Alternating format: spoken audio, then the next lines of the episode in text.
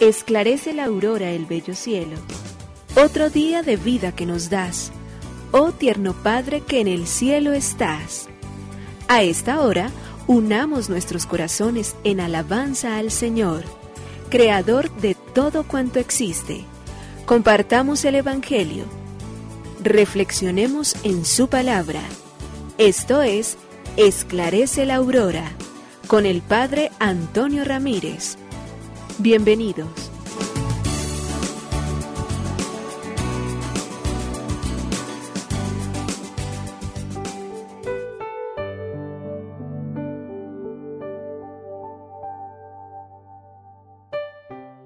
Con muy buenos días, hoy viernes 4 de marzo del año 2022 Aquí estamos para darle gracias a Dios ante todo y por encima de todo por el don maravilloso de la vida.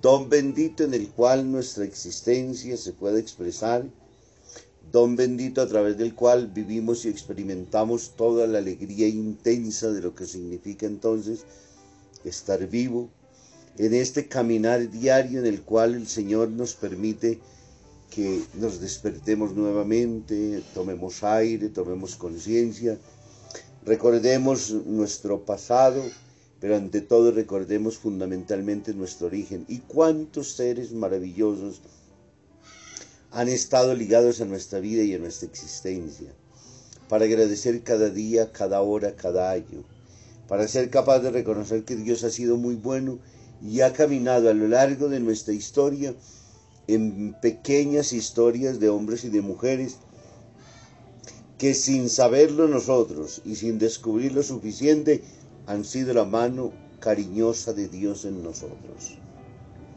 Ellos y ellas han venido a sembrar en nosotros bondad, misericordia, ternura.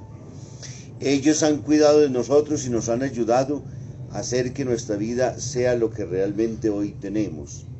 Sin ellos no existiríamos, sin ellos no tendríamos la posibilidad y la gracia de ser los seres que somos, enriquecidos con el don de las relaciones, con la bendición y la gracia con la cual hemos sido llamados a existir, porque la maternidad y la paternidad se han querido expresar en una vez más en un acto soberano de libertad, en una entrega fundamental de amor y en un llamado también sacrificial a la vida para decir, nos donamos para que otro venga y ponemos justamente lo que tenemos con tal de que el otro pueda ser feliz en medio de las estrechezas o de las amplitudes en las cuales nos encontremos.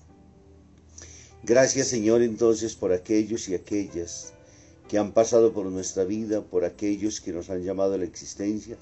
Gracias Señor por este día maravilloso y bendito con el cual nos llamas y nos comprometes a seguir construyendo historia, a seguir respondiendo entonces todos los días frente a la bondad, a la generosidad, frente a la grandeza con la cual tú, Señor, nos llamas siempre para que seamos durante todo el tiempo lo que estamos llamados a ser, tus hijos, pero ante todo seres agradecidos a los cuales en todo momento y circunstancia sabemos siempre decirte gracias Señor por todo lo que haces, gracias Señor por lo que seguirás haciendo mientras los tengas con vida.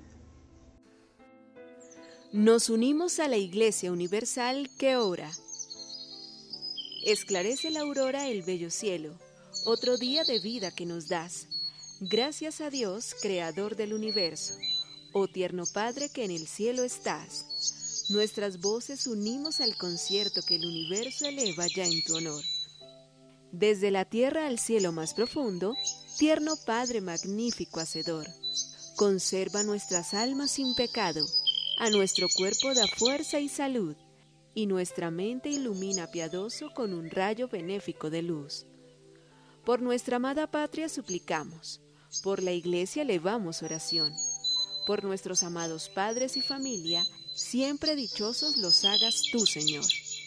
En tu santo nombre, comenzamos este día de vida que nos das. Haz que lo acabemos santamente Oh Padre nuestro que en el cielo estás.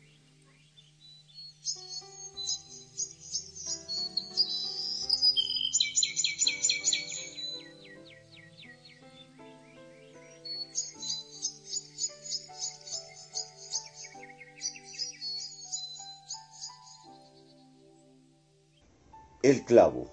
Hubo una vez un hombre que pensaba en cómo sacar un clavo de una tabla gruesa de madera, pues no tenía tenazas, solo un mazo y otros clavos. Pasó mucho rato tratando de pensar la manera de sacarlo, y cuando iba a desistir se le ocurrió una idea. Tomó otro clavo y lo clavó enfrente del que tenía para sacar, y de esta forma fue el primer clavo que salió y el otro quedó en la tabla. A veces tenemos un odio, un dolor, un resentimiento que hemos estado tratando de sacar de nuestros corazones y no hemos podido.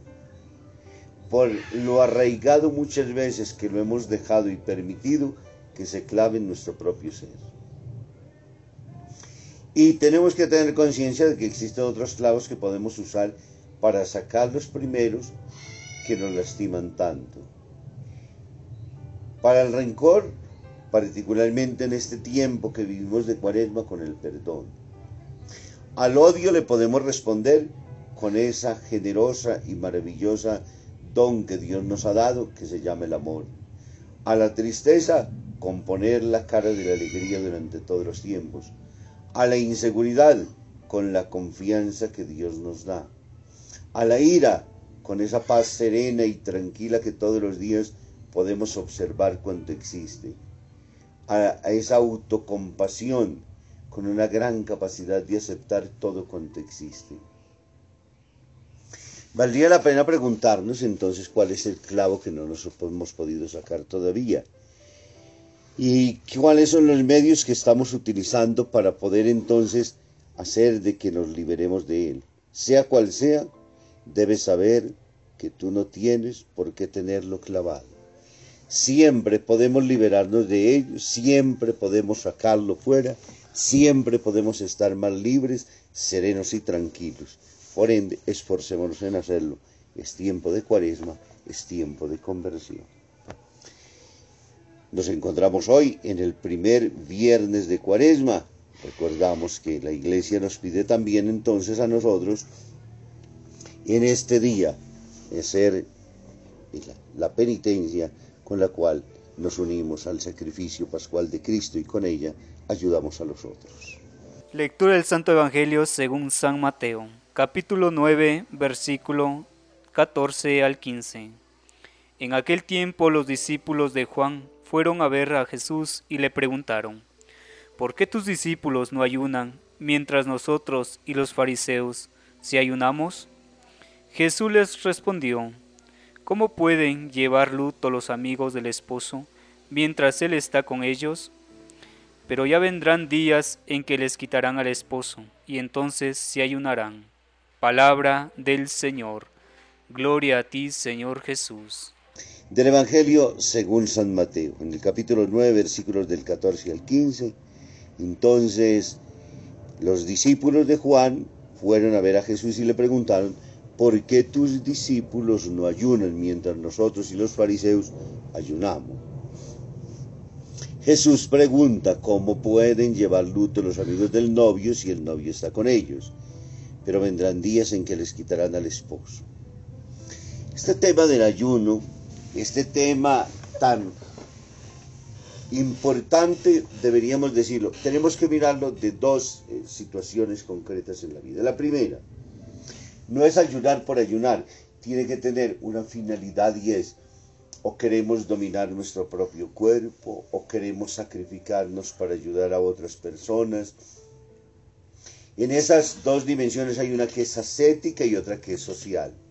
La ascética es la que me ayuda a elevarme todos los días a Dios y aprendo yo también a controlar mis propios impulsos. Y yo digo, durante este tiempo voy a usar lo menos posible en los medios de comunicación y solamente los tendré o habrá quien dirá finalmente me privo totalmente de ellos o a través de un vicio que de pronto tiene muy arraigado en el cual quiere luchar durante todo el tiempo sabe que tiene que tener la persistencia suficiente y necesaria siempre para poder hacer que se mantenga o nos mantengamos en el camino del bien. Y nace de inmediato entonces la dimensión social. ¿Qué beneficio puedo yo a la sociedad, al grupo, a la gente con la cual yo camino o a los pobres a los cuales encuentro en mi camino, puedo favorecer de esta manera. Si esta acción tiene esa, esa doble intención, el ayuno tiene absolutamente todo el valor grandioso, porque la iglesia no es que lo haya quitado, nos ha atenuado con el tiempo y nos ha venido ayudando a descubrir mejor que nuestro trabajo debe ser particularmente en nosotros. En el Papa Francisco encontramos que continuamente se nos ha referido en todas las cuaresmas a hablar menos, a chismosear menos, a tratar bien a los demás, en hacer justicia, en hacer obras de caridad, en mostrar tantas y tantas facetas necesarias, no solamente privarnos del alimento, pero tiene que tener entonces una destinación. ¿Qué hago yo con aquello que yo termino entonces también de alguna manera por no gastar? Este tiempo nos invita a tratar de vivir con lo mínimo, no a gastar lo superfluo. Entonces hay una invitación a no dejarnos llevar por el consumismo con el cual nos encontramos hoy. Seguramente que en nuestras habitaciones, en nuestras casas encontramos infinidad de cosas que no usamos y que no sabemos ni siquiera por qué las compramos. Si hubiéramos hecho un poco de caridad y de justicia social con ella, cuánto bien hubiéramos podido hacer y cuántas historias hubiéramos podido cambiar. Yo he insistido, por ejemplo, en querer constituir unas becas para personas que no tienen con qué estudiar a través de nuestros talleres técnicos.